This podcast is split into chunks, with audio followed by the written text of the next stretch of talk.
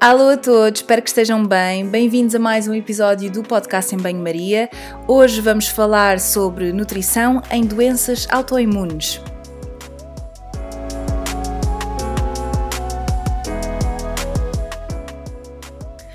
Um tema com muito que se liga e confesso-vos que também dos mais pedidos.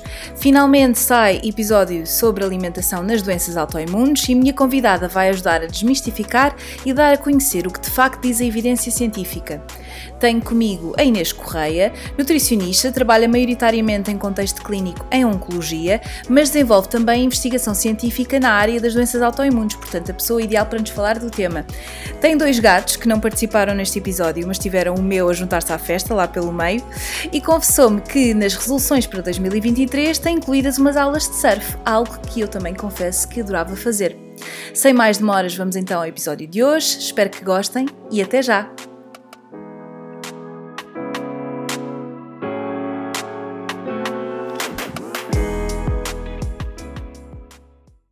Alô Inês, olha, obrigada por estares aqui, uh, estou muito feliz, já não, já não nos víamos, embora estejamos a gravar assim remotamente, uh, já não nos víamos desde se calhar uh, o último ano da faculdade uh, e nós estagiámos juntas no Santa Maria e mantivemos em contacto desde, desde então e temos falado pontualmente por, por uma outra questão.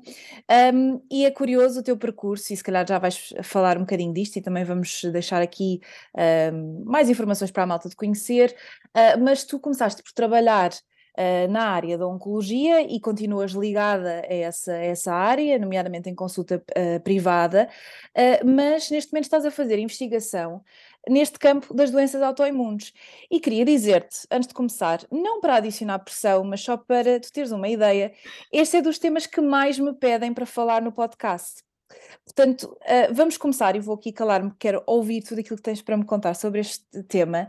Um, acho que devemos começar aqui pelo conceito base do que é que de facto são as doenças autoimunes, o que é que difere entre elas, o que é que têm em comum. Okay. Olá, muito obrigada pelo convite. Uh, nós nas mensagens que, enfim, fomos trocando, uh, eu sempre partilhei contigo que tinha desenvolvido assim este interesse sobre comunicação em ciência que é uma coisa que eu acho que é muito importante para, quer para profissionais de saúde, porque nós na prática comunicamos ciência todos os dias com quem nos escolhe para os acompanhar no seu caminho de, de, tratamento ou de, enfim, de procura de um estilo de vida mais saudável. E também porque desde que faço investigação tenho muita vontade de ir partilhando aquilo que vou encontrando uh, e, enfim, quem sabe contribuir para um bocadinho maior literacia em saúde e que eu acho que é sempre muito importante. Eu realmente comecei uh, segui o meu caminho da nutrição muito ligado à área da oncologia, mas eu sempre quis fazer investigação e então, a certa altura, um, achei que fazia sentido fazer um mestrado com uma componente um pouco mais laboratorial, ou que me desse pelo menos alguma noção mais de laboratório, e, e fiz o, o, mestrado em Bioquímica. E depois a tese de mestrado um, aconteceu, eu queria fazer em, em um assunto relacionado com microbiota e surgiu este, este projeto que é espetacular e que, que é em doenças autoimunes, mais especificamente o lupus, um, e, e, pronto, e, e, e, segui por aí e tem sido muito bom. Um, e sim, uh, as doenças autoimunes são assim um mundo, na realidade, acaba por ser um bocadinho complexo, quase que uh, generalizar tanto, não é? As doenças autoimunes, porque estamos a falar de à volta de 100 doenças, ou se calhar até mais doenças, que têm alguns pontos comuns, mas que acabam por ser muito diferentes, naturalmente, porque 100 doenças não podem ser uh, iguais, não é? Um, aquilo que têm em comum é que resultam de, de um, uma alteração no sistema imunitário, muitas vezes numa resposta aumentada, um, e que o sistema imunitário acaba por ficar um pouco alterado no reconhecimento daquilo que somos nós e daquilo que é exterior a nós. Um, e depois há também uma, uma falha na manutenção deste, deste equilíbrio e, e, e acabam as respostas por ser uh, por não se conseguir controlar, não é? Uhum. Uh, então, no fundo, é uma resposta aumentada do sistema imunitário e uma perpetuação dessas, desta alteração destas respostas. Isto uhum. será aquilo que têm assim em comum. Uh, aquilo que depois é diferente é tudo o resto, não é? Serão um, os órgãos que são afetados, porque as respostas imunitárias uh, resultam também numa produção de anticorpos que depois se vão direcionar para determinados órgãos, muitas vezes, e que se focam mais em determinados órgãos, podemos pensar na tiroide ou no intestino, por exemplo, mas que às vezes também têm assim umas respostas um pouco mais uh, generalizadas.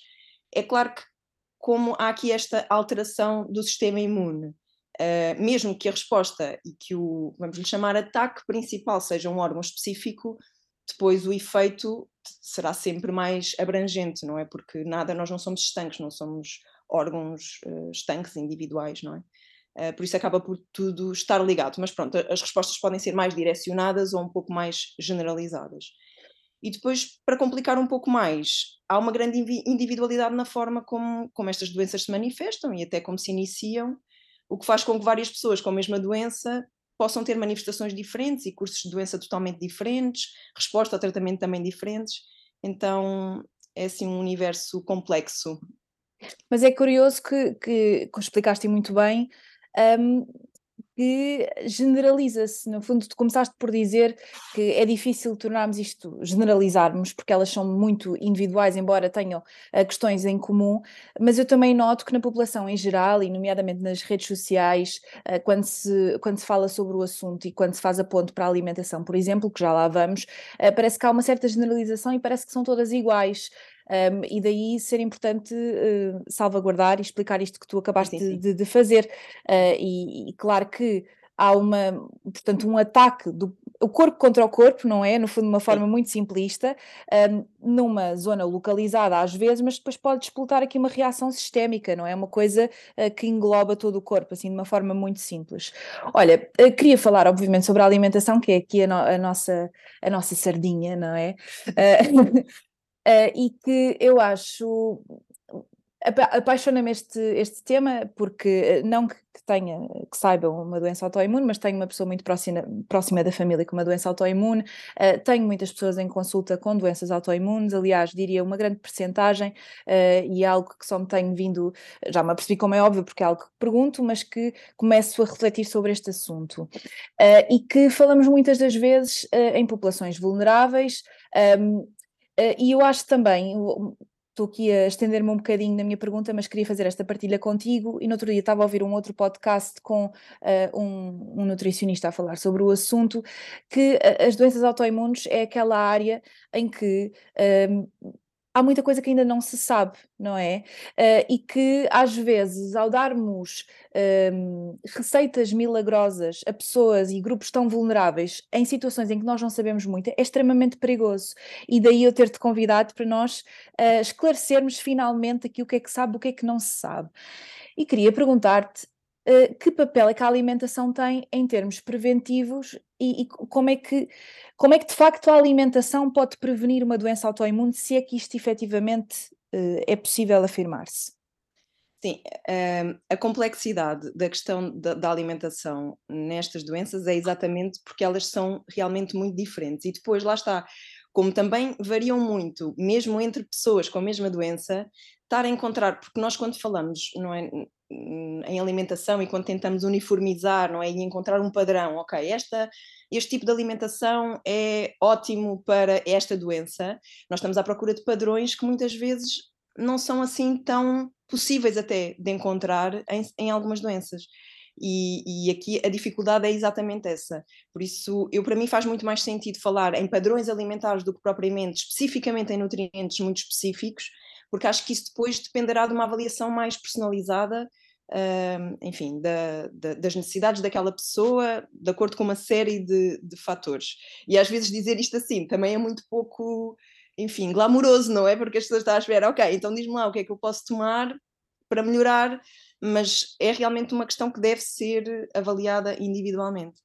Mas, Mas é, é, desculpa só dar aqui uma nota. É importante aquilo que tu estás a dizer, e eu percebo que tu, ao dares uma resposta que não é uh, glamourosa, utilizar aqui o termo tu, que tu mencionaste, parece que não estás a dizer nada de novo.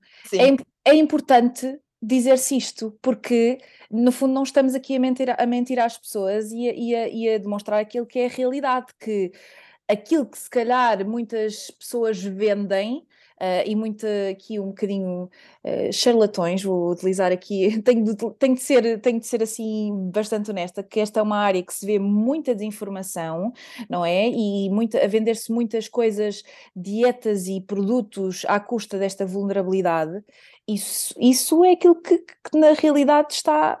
Um, está incorreto, não é? Uh, enquanto que se nós tivermos uma abordagem mais global e nos focarmos no padrão alimentar em vez de um produto X ou Y, se calhar as pessoas podem fazer mudanças uh, muito mais uh, importantes no sentido da prevenção.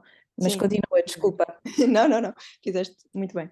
Um, por outro lado, às vezes também um, um, me faz um pouco de, de confusão ouvir ou ficar com a sensação de que há quem ache que a alimentação também não faz nada. Não faz bem nem faz mal. É alimentação. Toda a gente come, não é? Mas uh, a verdade é que também não é assim, não é? E é um bocadinho contraintuitivo às vezes, eu acho que pensar desta forma. Os estudos mostram-nos que não é assim, mas mesmo pensando, não é? Uh, no impacto que a alimentação tem no, no, crescimento de uma criança, no desenvolvimento cognitivo, por exemplo, uh, quando se pensa, por exemplo, em, em na performance de, desportiva também, muitas vezes é quase que inquestionável que a alimentação tem ali um papel nessa melhoria, e depois parece que quando se fala em, em doença ou em saúde, que a alimentação também não tem assim grande impacto. E a verdade é que é que tem. Uh, não é um fator acessório e neste caso das doenças autoimunes também não é um fator, um fator acessório. Tem um papel, pode ter um papel no surgimento das doenças autoimunes, mas também nada é isolado. Porque nestas doenças e em muitas outras doenças crónicas, não existe uma causa única identificada que vai eh, levar ao desenvolvimento desta doença, não é? Um, há vários fatores de estilo de vida que acabam por contribuir, o sono, o stress, enfim, nada acontece isoladamente, tal como o órgão não está isolado, nós também não somos a alimentação isolada do resto. Um, e, e, por isso, na maioria dos casos, as doenças autoimunes resultam realmente deste conjunto de, de fatores que vão alimentar um enquadramento que, de uma predisposição que já existe. Portanto, a pessoa terá uma predisposição e depois há um conjunto de vários fatores que vão, vamos usar uma expressão nada científica, dar gás àquela, àquela predisposição que já, que já existe e daí depois desenvolver-se uh, as doenças autoimunes. Um, o papel da alimentação aqui pode ser mais direto, quando olhamos lá está para o padrão alimentar, mas também pode ser um papel um pouco mais indireto, como acontece quando falamos de obesidade, por exemplo, ou de excesso de massa gorda, ou de síndrome metabólica, não é? que é aquela, aquele conjunto de fatores que, que reúne uma alteração na, no, no, colesterol e nos triglicéridos, com um aumento da, do perímetro abdominal, mais resistência à insulina, enfim, vários fatores, e que também em si podem contribuir para o desenvolvimento de doenças autoimunes para quem tenha já esta predisposição. Uhum. Por isso, para certas pessoas, a alimentação pode ser a gota d'água num copo que já está cheio, mas para outras até pode não ser. E por isso, claro. sim, a alimentação é importante, mas também temos de ter em conta todos os outros fatores de estilo de vida, atividade física também muito importante, enfim, hábitos tabágicos. Portanto, uma pessoa pode até ter uma alimentação saudável, uh, mas, por exemplo, ter uma grande carga de stress. Aliás, eu acho que o stress, e diz-me se eu estiver errada, tem aqui um papel. Uh, o stress e o fator emocional tem um papel muito uh, grande no, no, no, trigger das doenças autoimunes. Eu, inclusive, conheço algumas pessoas que desenvolveram depois de períodos de ou de perda uh, de, de, de, um parente, portanto, um pai, mãe, ou, não, não estou a dizer que isto é, não, isto não é taxativo, atenção, mas claro. um, um, um, evento de vida uh, traumático, difícil, quer dizer, com muito stress à mistura, portanto, uh, a alimentação, no fundo, ajuda em tudo e concordo contigo que dizer que, que a alimentação não, não tem um papel é, é, é um bocadinho ridículo, claro que tem, mas se calhar uh, em vez de ser uma coisa, um alimento ou isto ou aquilo, a alimentação saudável na globalidade, como nós a conhecemos, sem grandes fundamentalismos, diria, uma coisa sim, completa, sim, equilibrada, se calhar aqui na base da, da, dieta mediterrânica, que é aquilo que nós temos até sim. mais eh, evidência de, de uma dieta anti-inflamatória, que já lá vamos também Amém. falar sobre esse assunto. Olha, quando já existe um diagnóstico, um, pronto, falámos aqui um bocadinho da prevenção, uh, malta que nos está a ouvir, uh, não vamos dar aqui uma resposta mega uh, sexy, vou utilizar aqui o termo no sentido em que não é uma coisa altamente apelativa e, e, e se calhar aquilo que estavam à espera, mas que vai ao encontro daquilo que é evidência científica.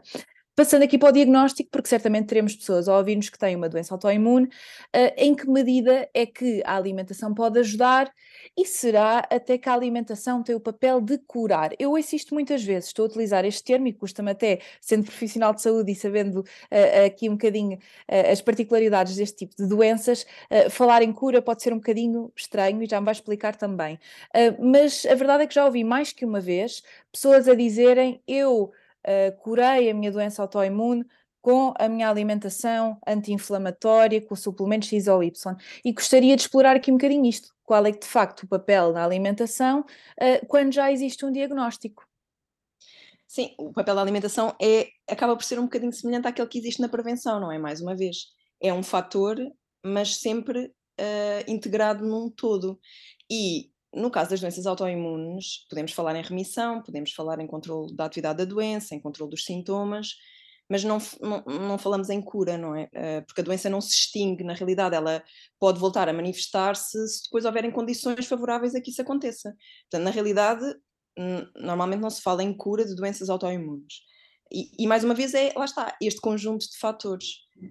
Um, é importante também referir que a alimentação tem aqui um, um papel importante na, na gestão e na prevenção de algumas doenças que se podem vir a desenvolver como consequência um, desta doença autoimune ou do tratamento da doença, porque uh, muitas vezes são um, fármacos que, que, têm eh, efeitos secundários e que são usados durante muito tempo, lá está, para controlar a doença. É claro que todos os fatores que depois possam contribuir para uh, minimizar, porque estas doenças têm sempre um, uma componente inflamatória muito grande, não é? Então, se nós reduzirmos o stress, se fizermos atividade física, se tivermos uma, uma alimentação, uh, lá está, dentro de um padrão, por exemplo, da dieta mediterrânica, que é muito rica em, em compostos uh, anti-inflamatórios e, enfim, tudo isso vai estar a ajudar a, esta, a minimizar esta componente inflamatória da, da doença. Portanto, tudo ajuda. E numa situação ideal, pode-se chegar a uma situação em que eh, os fármacos são realmente reduzidos a um mínimo, ou, ou quem sabe, idealmente, não é? Uh, até um, suspensos. Mas não se fala mesmo assim em cura, porque ela, a doença pode sempre surgir. Mas estes fármacos, como são tomados em, durante muito tempo, podem também ter consequências uh, a longo prazo e mais tarde até. Uh, posso dar o exemplo do lúpus, por exemplo, que é um, um, tem sido o foco, como disse, da, da minha, da, do meu trabalho de investigação, da, da tese, e em que existe, por exemplo, um, um risco maior de desenvolver doenças cardiovasculares a longo prazo. E aqui a, a alimentação também pode ter um papel na ajuda da, do controle de outros fatores para além da, dos fármacos ou da doença, que possam também, mais uma vez, contribuir para o aumento deste risco, como o, a obesidade, por exemplo, ou, enfim, pode ajudar nesta prevenção de outros fatores de risco e de outras patologias que, que possam vir a surgir também, para além do contributo que pode dar para, para, o ajudo de, para a ajuda do, do controle da, da atividade da doença.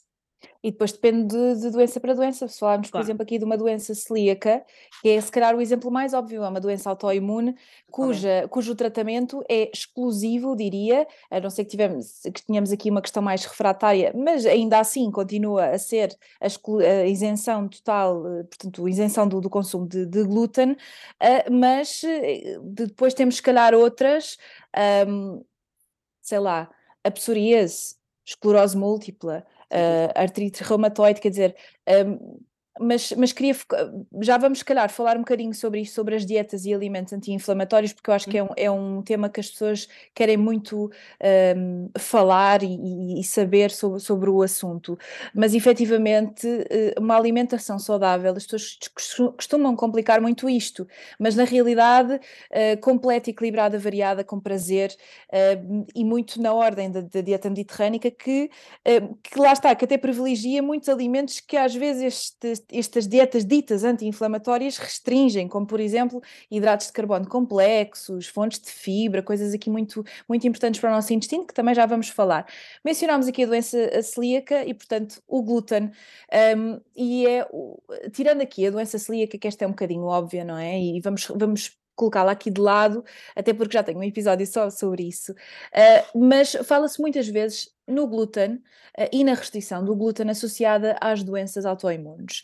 Uh, Estou-me aqui a lembrar, por exemplo, nas doenças da tiroide.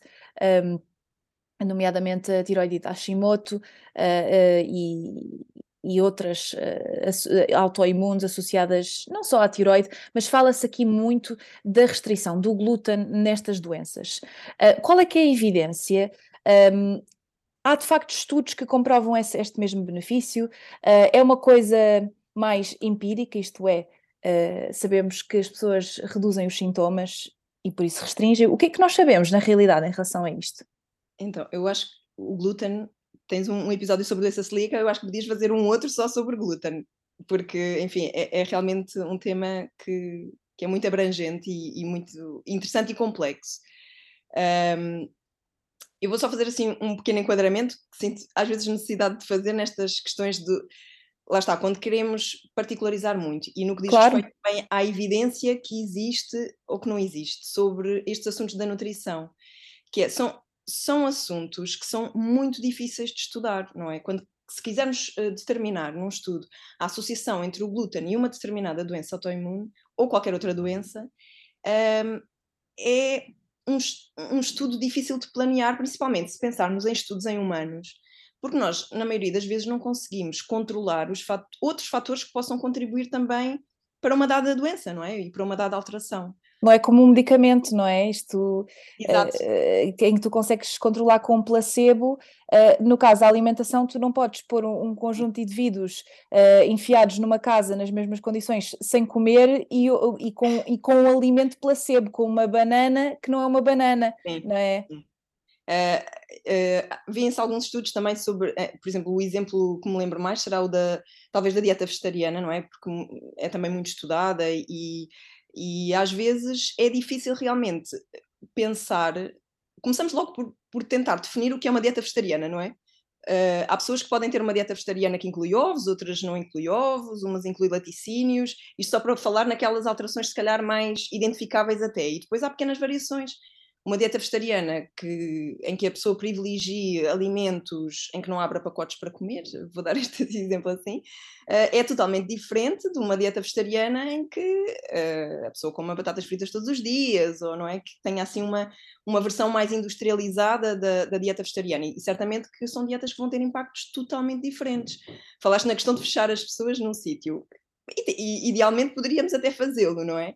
Mas depois, tentando controlar todos os fatores, só que depois levantar, podia levantar-se outra questão que é, será que o tempo que mantivemos as pessoas fechadas era suficiente para identificar o efeito, não é? Pode às vezes não ser, às vezes nós fazemos, vê-se muitos estudos com oito semanas ou de intervenção, às vezes de alterações, mas às vezes é preciso mais tempo para que se consigam medir essas alterações. E o Por próprio isso... controlo, uh, desculpa Inês, o próprio controlo, que antes que me esqueça, que isto também é um fato que agora estou a lembrar e acho que me vou esquecer disto, porque já ando de episódio para episódio que vou gravando, esqueço-me de mencionar isto quando falamos do assunto. O próprio controlo que nós fazemos, ou que tentamos controlar em estudos relacionados com as ciências da nutrição, pode por si só uh, falsear ou, ou, ter uma alteração nos resultados. Isto é, quando nós olhamos para estudos, por exemplo, uh, na obesidade ou, ou, intervenções na gestão de peso, um, em que as pessoas melhoram determinado fator, uh, às vezes fazem-se determinadas associações porque a pessoa perdeu peso e, portanto, melhorou determinado outcome.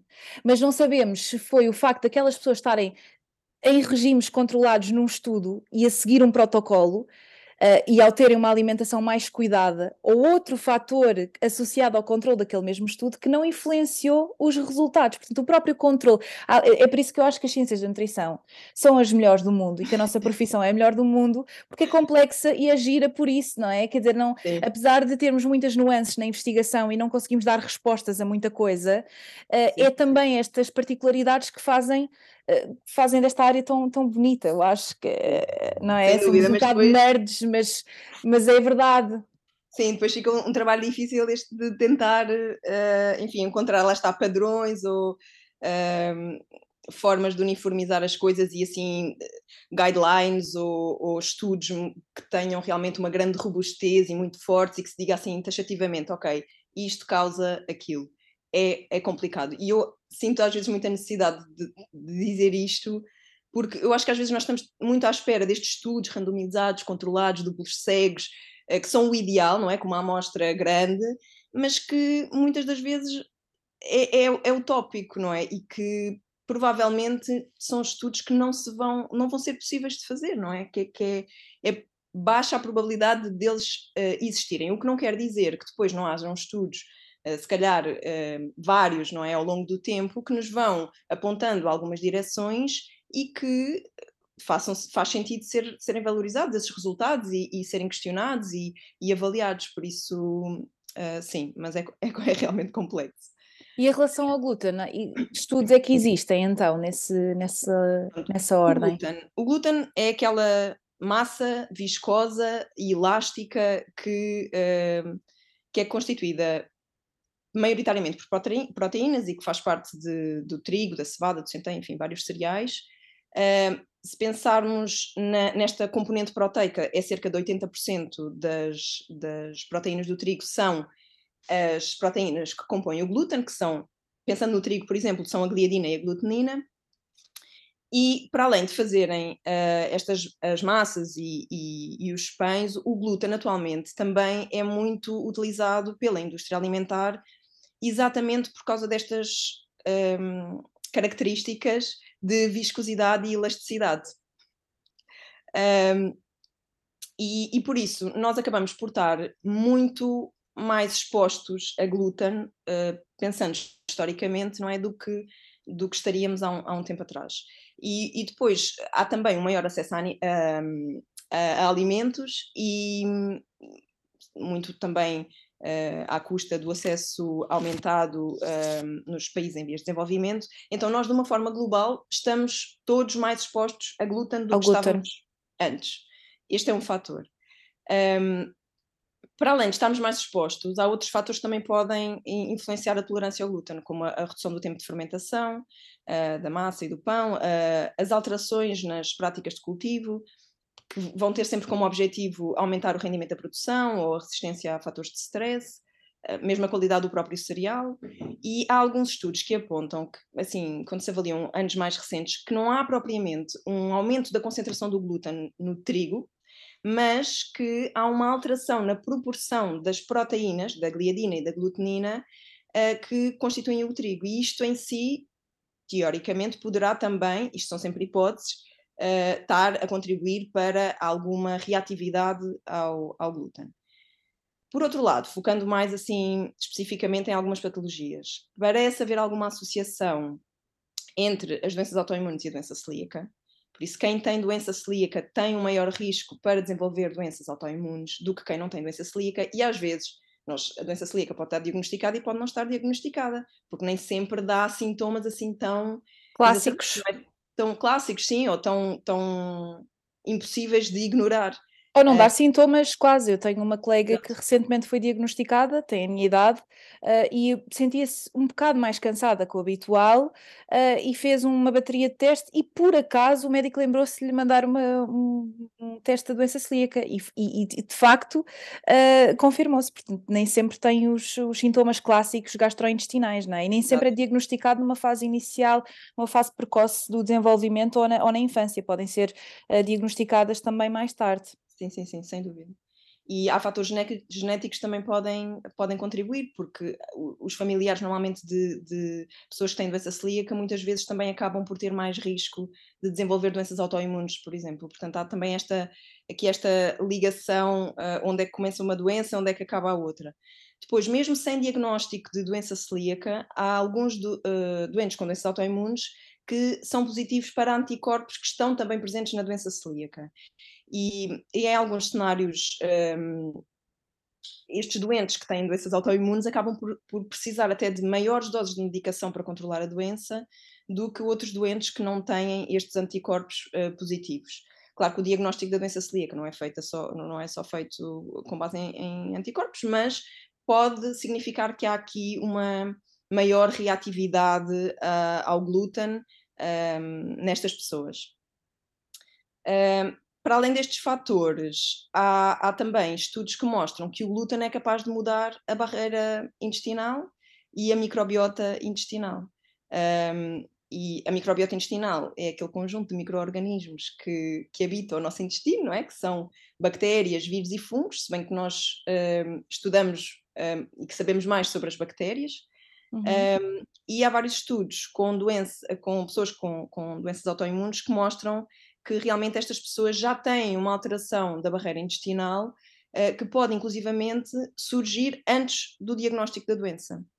Uh, o que significa que num contexto em que há uma maior permeabilidade intestinal, ingerir alguma coisa que possa ainda contribuir mais para esta alteração pode uh, levar a um aumento de sintomas e pode, pode eventualmente não ser benéfico. Mas depois é curioso, e desculpa, não posso estar a dizer aqui alguma coisa errada, mas daquilo que eu, uh, daquilo que eu sei, uh, também não, ainda não sabe bem se é uma causa ou se é uma consequência do género. Uh, o facto Uh, não quer dizer que o glúten em si tenha essas características uh, para a população geral, não é? Que faça isso em, toda, em todas as pessoas, mas se calhar terá essa ação em alguém que já tem uma predisposição para desenvolver uma doença autoimune. É essas coisas, daí ser importante se calhar não generalizar, porque podemos estar aqui a, e não, eu não, estou a dizer que o, que o fizeste de todo, não, não. Só, só mesmo a reforçar que o glúten não é o bicho-papão, mas que efetivamente parece que neste grupo de doenças uh, pode haver aqui alguma associação. Não se sabe ainda muito bem em que moldes está-se a investigar também, mas que uh, eu, eu, também sou muito apologista que, e, e concordo muito que o facto de não existir evidência uh, não significa, uh, não é por si só ausência de evidência. Uh, e de facto, e eu tenho pacientes em consulta que até nem consomem ou não têm um gosto abismal por alimentos que contenham glúten e, portanto, esta restrição não é difícil e até reportam, já experimentaram e até se sentiram melhor tiver uma redução da medicação que pode ter a ver com isso ou com outros fatores, também não se sabe sempre, não se consegue controlar tudo, mas que esta restrição foi tranquila e que se calhar, em comparação, por exemplo, com a doença celíaca, uh, não tem o mesmo nível de restrição e cuidados, quer dizer, podem seguir uma alimentação isenta de glúten na, maior parte do tempo e depois comer, se forem comer fora, uh, têm maior flexibilidade, portanto ter aqui um bocadinho esta noção, uh, mas dizer que tem uma doença autoimune tem de retirar o glúten, se calhar é uma coisa um bocadinho taxativa e que nós, se calhar daqui a uns anos vou-te voltar a entrevistar e tu vais-me dizer, Margarida, uh, chegámos à resposta e temos aqui uma série de estudos muito bem feitos que nos dizem que estas pessoas têm de restringir o glúten, mas ainda não estamos lá, não, não é verdade? Não estamos, não estamos lá e mesmo em relação a esta questão da, da permeabilidade intestinal, não é? Nós também não sabemos, sabemos que pode haver um contributo e parece haver um contributo para o surgimento e para a perpetuação também das doenças autoimunes, mas também não se sabe, lá está, se é causa, se é consequência, se é a doença autoimune que altera a permeabilidade intestinal, mas realmente há situações em que se identifica uma alteração da permeabilidade antes do diagnóstico, o que não quer dizer que também a doença já não se estivesse a manifestar noutras esferas uh, que não fossem diagnosticáveis, não é? Uhum. Portanto, há sempre aqui também, parece haver uma ligação entre as duas coisas, não se sabe muito bem onde começa e onde acaba, e é a mesma uhum. coisa em relação ao glúten e à permeabilidade intestinal. Um, por isso, sim, uh, o que acontece com isto do aumento da permeabilidade intestinal é que um, normalmente a barreira intestinal é uh, os entrócitos, que são aquelas células que. São as células, sim, que estão na linha da, da parede do intestino, que são assim tipo uma espécie de umas portas, não é? Exatamente. Elas estão ligadas com proteínas, não é? Que as mantêm mais ou menos juntas. E uh, numa situação em que essas proteínas sejam degradadas, essas células afastam-se e permitem a passagem ou de alguns compostos eh, que antes passavam em menor quantidade e agora passam a passar em maior quantidade, ou até de compostos e de bactérias, eventualmente, que antes não passavam e que agora conseguem passar pelo seu tamanho. Um, e então, lá está, a barreira pode aqui facilitar a exposição a alguns fatores que antes não, não existiam e estes fatores estar a contribuir para promover respostas imunitárias que vão em si uh, contribuir para, para a doença autoimune esta questão da permeabilidade intestinal é aquilo que a malta uh, mais uh, costuma conhecer como o intestino poroso ou o leaky gut, não é? Uh, e que só para acrescentar aquilo que disseste, que acho que disseste tudo, mas um, o, o, intestino é, é, esta permeabilidade existe mesmo em pessoas que não têm doenças autoimunes uh, e, que é uma coisa que é reversível, mas que parece que em algumas doenças, inclusive nas autoimunes, há uma hiperpermeabilidade intestinal. Um, em alguns casos, e como tu disseste anteriormente, quando, daí também se associar um bocadinho a hiperpermeabilidade intestinal às doenças autoimunes, porque mesmo quando a doença ainda não se manifestou, parece haver aqui, quem tem uma predisposição para uma doença autoimune, pode já existir aqui uma hiperpermeabilidade intestinal, mas não se sabe se é uma causa ou se é uma consequência, quer dizer, é um bocadinho isto. Olha, só que um à parte, e não vou editar, eu não sei se, há, não sei se está a ouvir na gravação, mas tenho aqui o meu gato a ronronar altíssimo e a roçar-se no computador a marcar território, portanto, eu não sei se, se vai não, ser possível ouvir. Na... aparecer, mas não, não. Não sei se consegues ouvir ele a ronronar. Não, não dá. Um, mas pronto, foi só um à parte, malta, desculpa. Eu não vou editar isto, mas é porque eh, estou uh, aqui, ele está a ronronar tão alto e eu pensei, bem, será que isto se vai ouvir na, na, na gravação? Pois, mas, eu estou a dormir, por isso não tá aqui, está aqui participar. Está a adorar aquilo que estás a dizer. Olha, além do glúten, algum alimento ou outra componente da alimentação que seja facilmente associado a estas doenças ou, ou, ou este é aquele que é mais comum? Uh, pronto, é a parte em que eu vou começar a falar em padrões alimentares e, e não vou uh, especificar tanto. Eu acho que realmente é, é, o que faz sentido, porque até porque na realidade nenhum alimento por si tem a capacidade de resolver ou até de causar, se pensarmos isoladamente, não é? Sempre, lá está, tudo uh, integrado. E mesmo alimentos menos interessantes, com, com uma composição nutricionalmente interessante, como os bolos ou os refrigerantes, até podem ser consumidos pontualmente, desde que não façam parte da, da dieta e da alimentação habitual. Portanto, enfim, prefiro falar em padrões alimentares. E, e, de facto, aquilo que se percebe é que uma dieta dita ocidental, que normalmente é, é caracterizada por um elevado consumo de açúcares de absorção rápida, o, sal em excesso, uma ingestão calórica elevada, enfim, elevada ingestão de, de alimentos mais industrializados, uh, tem um potencial inflamatório maior do que um, ehm, dietas que sejam mais ricas em vegetais, em fruta, ou enfim, em gorduras com um perfil interessante, como, como é o caso do azeite. E estes uh, padrões alimentares são também uh, capazes de alterar a microbiota intestinal, não é? Que, é um, que é também um fator que pode, por si, contribuir para o aumento da permeabilidade intestinal, por exemplo, não é? Se nós tivermos uma alteração na composição das bactérias que, que estão no nosso intestino, não é? Chamamos isto de disbiose, uh, ela pode induzir um aumento da permeabilidade. Então estes padrões alimentares mais um, ehm, ocidentais têm tipicamente essa capacidade de, de alterar a composição da, da microbiota, contribuindo para um perfil menos interessante tanto no que diz respeito à composição da microbiota como no que diz respeito à, à diversidade. E isto por si pode favorecer o desenvolvimento de, de outras patologias uh, e que podem também levar ao risco de aumentar o risco de desenvolver doenças autoimunes, não é? Como, como o caso da obesidade, que dei o exemplo há pouco. Por isso diria que este seria talvez o padrão alimentar a evitar, uh, não só pelo impacto negativo que pode ter no desenvolvimento das doenças autoimunes, mas em muitas outras, porque também já, já se percebeu que, que influencia várias outras doenças. Olha, e já que estás a falar aqui da microbiota, se calhar uh, nós explorarmos um bocadinho, uh, e já, já mencionaste, mas se quiseres explicar mais alguma, algum aspecto que não, tenha, uh, que não tenhas mencionado, aqui qual é que é o papel da microbiota, o que é que tu tens descoberto nas tuas, na tua investigação, assim coisas práticas, conseguimos chegar a algum resultado, sei lá, probióticos ou alguma coisa do género que, tenhas, uh, que tenha surgido desta tua investigação. Uh, a microbiota por si só também dava todo, e já deu, uh, já, já, já, já gravei sim, sim. Um, um, episódio com, com, a Juliana, mas eu acho que isto tem vindo a eu costumo, no podcast, costumo por trazer os temas na globalidade, mas depois, à medida que vou gravando episódios, eh, eh, já me deste aqui uma sugestão para fazer um só sobre o glúten, e aí trazer alguém para falar só sobre o glúten e sobre as particularidades do glúten, eh, mas depois vou, vou, vou no fundo, especificando e, e, e, falando mais pormenorizadamente de um determinado tema que se calhar abordo num podcast, num episódio em geral.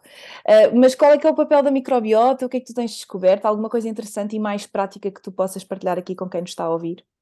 Assim, nós, uh, no, no, estudo que, que fiz, nós não, não avaliámos impacto de probióticos, nem nós o que queríamos avaliar era realmente se pessoas com lupus se tinham uma alteração na, na, composição da microbiota intestinal ou da diversidade e na permeabilidade intestinal um, quando comparados com controles saudáveis.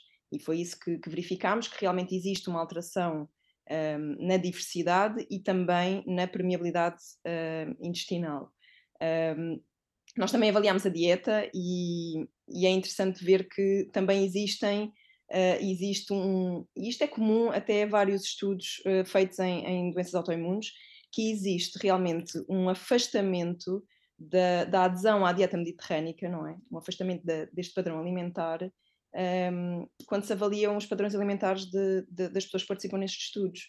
Uh, o que também em si acaba por poder contribuir aqui para, de alguma forma, quer para a alteração da microbiota intestinal, porque também se sabe que, que a dieta mediterrânica é uma boa dieta para ter um bom perfil da, da, para manter um bom perfil da microbiota intestinal, quer eventualmente para, para o surgimento destas doenças, mas nós não, não avaliámos uh, o efeito dos probióticos, queríamos só ver se havia diferenças ou não e se ia de encontro àquilo que outros estudos também já tinham encontrado, que era realmente existem diferenças. E a partir daqui, quem sabe depois explorar um pouco mais uh, eh, estas alterações.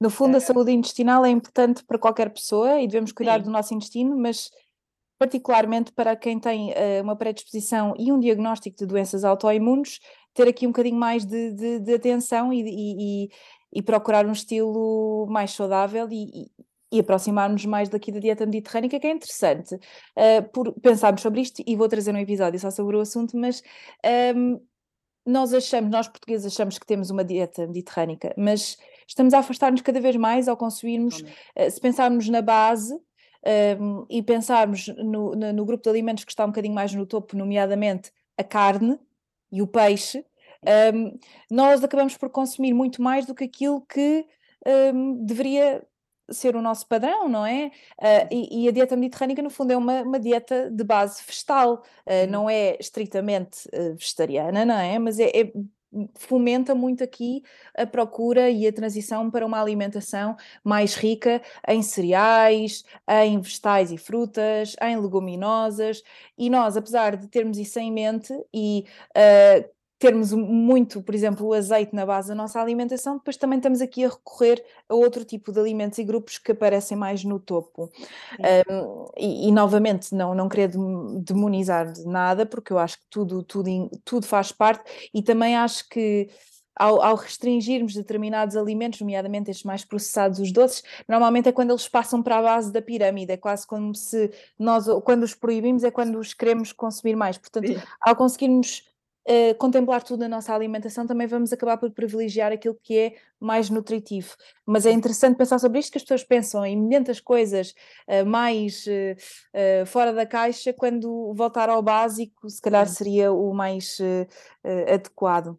Sim, é? eu acho que sim, e lá está, como aquilo que se verifica é que existe este afastamento, não é? Que realmente este, este, aquilo que parece básico não está a ser cumprido, um, porque também vai muito de encontro àquilo que se vê uh, mesmo um, pela população em geral, não é? Um afastamento da, da, da dieta mediterrânica. Um, realmente faz sentido, se calhar, começar por aqui e depois, eventualmente, ir avaliando a necessidade de, de, de complementar com alguma outra coisa, porque pode eventualmente fazer sentido, não é? Mas sem esta base estar assegurada, é um bocadinho estar a, a tentar corrigir de um lado aquilo que na base uh, está alterado, não é? E, uh, sim. E depois leva-me aqui a um outro tema que são as ditas dietas anti-inflamatórias, que já me vai explicar um bocadinho melhor, mas uma, é curioso que um, uma das dietas que, que, muitas vezes tu vês nas redes sociais propostas para as doenças autoimunes é a dieta paleolítica e, e, e o, paleolítica autoimune e coisas assim do género. Quando se olhares para o padrão alimentar deste tipo de dietas, até é uma dieta muito rica em carne, uh, às vezes até alimentos, uh, carnes processadas, uh, que não, enfim, que ou, ou, dieta low carb, que, que vai acabar por restringir hidratos de carbono complexos, frutas e vegetais, que são tão importantes e que têm tantos tão, compostos tão anti-inflamatórios, não é?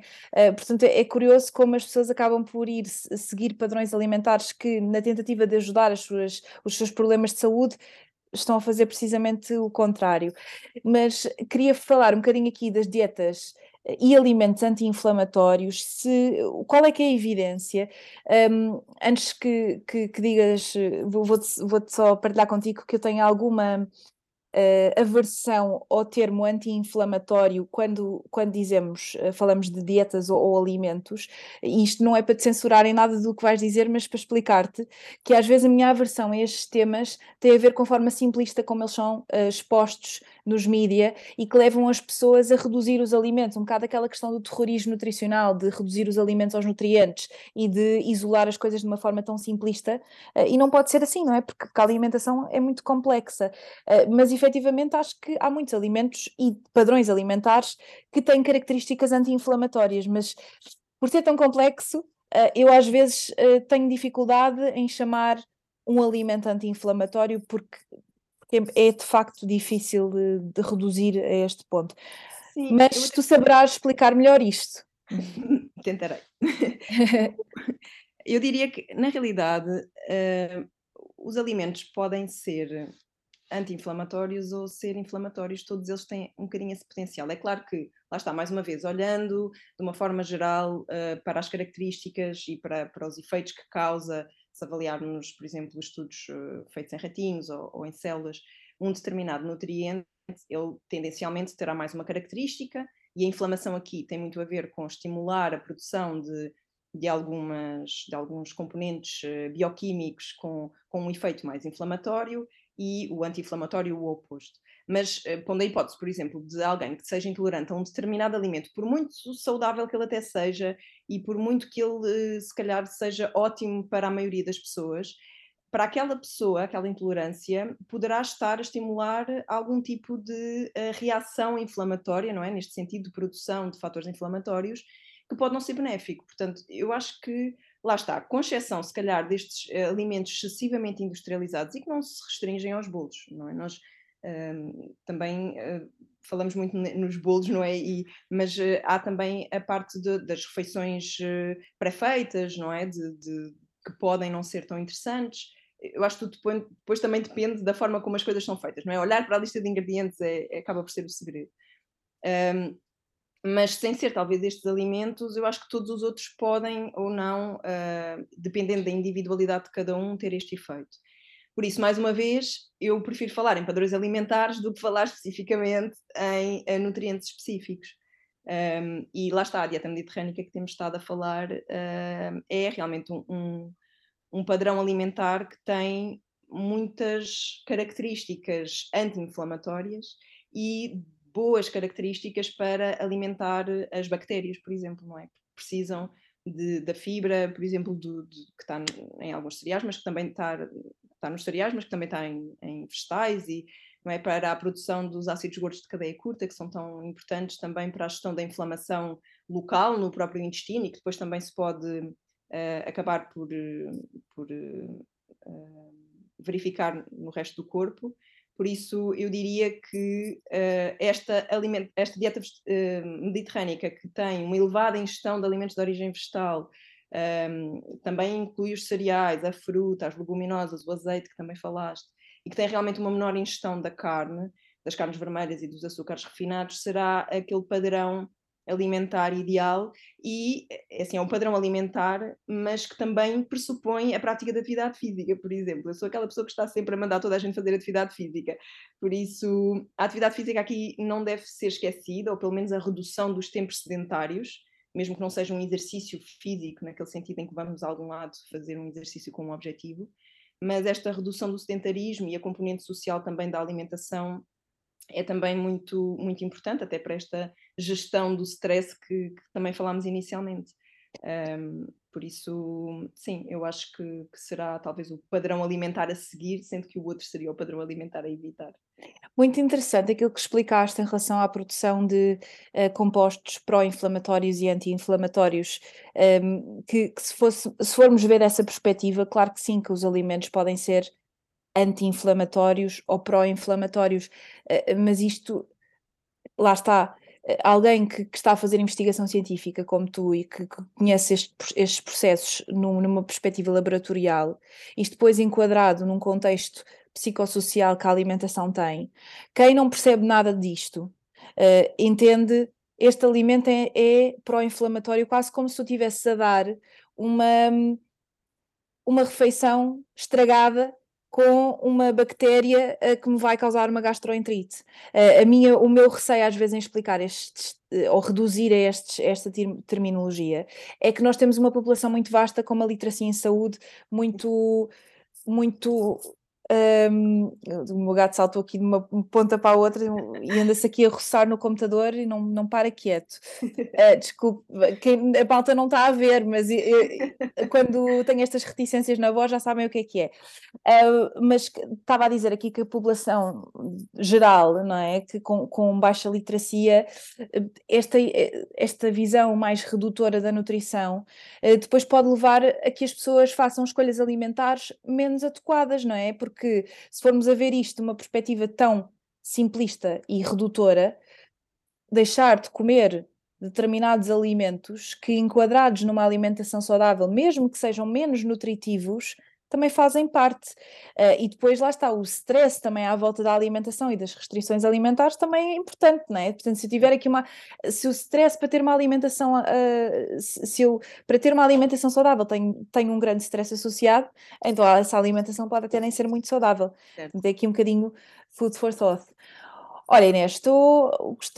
Estou a gostar imenso de, de, da nossa conversa. Acho que, acima de tudo, estás aqui a dar-nos uh, conhecimento valioso de uma área que ainda não sabemos grande coisa. Grande coisa não, sabemos grande coisa, Sim. mas ainda não sabemos imensas coisas, ou ainda não sabemos tudo. Eu acho que é um bocadinho transversal a outras, a é. outras vertentes da ciência, nomeadamente na nutrição, mas que há aqui uma grande esperança porque a investigação está a ser feita está, e, e, pessoas como tu e outros colegas estão a trabalhar neste campo que é muito, muito importante e, e, e se calhar uh, convidar as pessoas que nos estão a ouvir que têm uma doença autoimune, em vez de seguirem uma dieta uh, que vêem nas redes, se calhar marcarem uma consulta uh, com um profissional, contigo por exemplo, que, que tens, tens especialidade aqui nesta, nesta vertente, para saberem, tendo em conta o seu estilo de vida e aquilo que são os seus objetivos, o que é que podem fazer. Estamos mesmo a terminar. Um, queria só perguntar-te: tens aqui algumas take-home messages ou alguma coisa que queiras deixar assim de, de resumo um, relativamente à nossa conversa? Uh, eu diria que a alimentação importa, não é?